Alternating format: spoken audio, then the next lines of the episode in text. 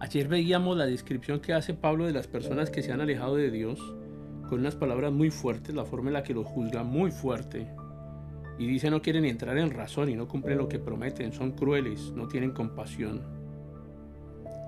Y el apóstol continúa diciendo, tal vez crees, tú crees, que puedes condenar a tales individuos, pero tu maldad es igual que la de ellos, y no tienes ninguna excusa cuando dices que son perversos y merecen ser castigados, te condenas a ti mismo porque tú que juzgas a otros también practicas las mismas cosas. Y sabemos que Dios, en su justicia, castigará a todos los que hacen esas cosas. Y tú que juzgas a otros por hacer esas cosas, ¿cómo crees que puedes evitar el juicio de Dios?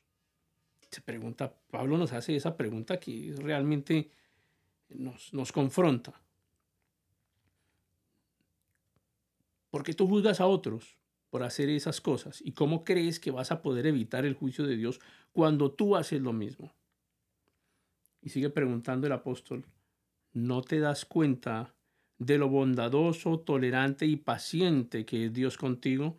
¿Acaso eso no significa nada para ti? ¿No ves que la bondad de Dios es para guiarte a que te arrepientas y que abandones tu pecado? Pero eres terco y te niegas a arrepentirte y abandonar tu pecado por eso vas acumulando un castigo terrible para ti mismo, pues se acerca el día de la ira, en el cual se manifestará el justo juicio de Dios, y Él juzgará a cada uno según lo que haya hecho. Dará vida eterna a los que siguen haciendo el bien, pues de esa manera demuestran que buscan la gloria, el honor y la inmortalidad que Dios ofrece. Pero derramará su ira y enojo sobre los que viven para sí mismos, los que se niegan a obedecer la verdad y en cambio viven entregados a la maldad. Habrá aflicción y angustia para todos los que siguen haciendo lo malo, para los judíos primero y también para los gentiles, pero habrá, habrá gloria, honra y paz de parte de Dios para todos los que hacen lo bueno, para los judíos primero y también para los gentiles.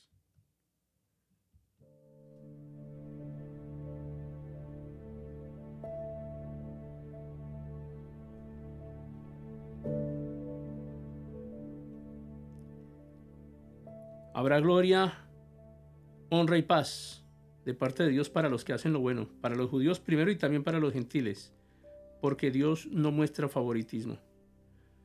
Los gentiles serán destruidos por el hecho de pecar, aunque nunca tuvieron la ley escrita de Dios. Y los judíos que sí tienen la ley de Dios serán juzgados por esa ley porque no la obedecen, pues el simple acto de escuchar la ley no nos hace justos ante Dios. Es obedecer la ley lo que nos hace justos ante sus ojos. Aún los gentiles, quienes no cuentan con la ley escrita de Dios, muestran que conocen esa ley cuando por instinto la obedecen, aunque nunca la hayan oído. Ellos demuestran que tienen la ley de Dios escrita en el corazón, porque su propia conciencia y sus propios pensamientos o los acusan o bien les indican que están haciendo lo correcto. Y el mensaje que proclamo es que se acerca el día en que Dios juzgará por medio de Cristo Jesús la vida secreta de cada uno.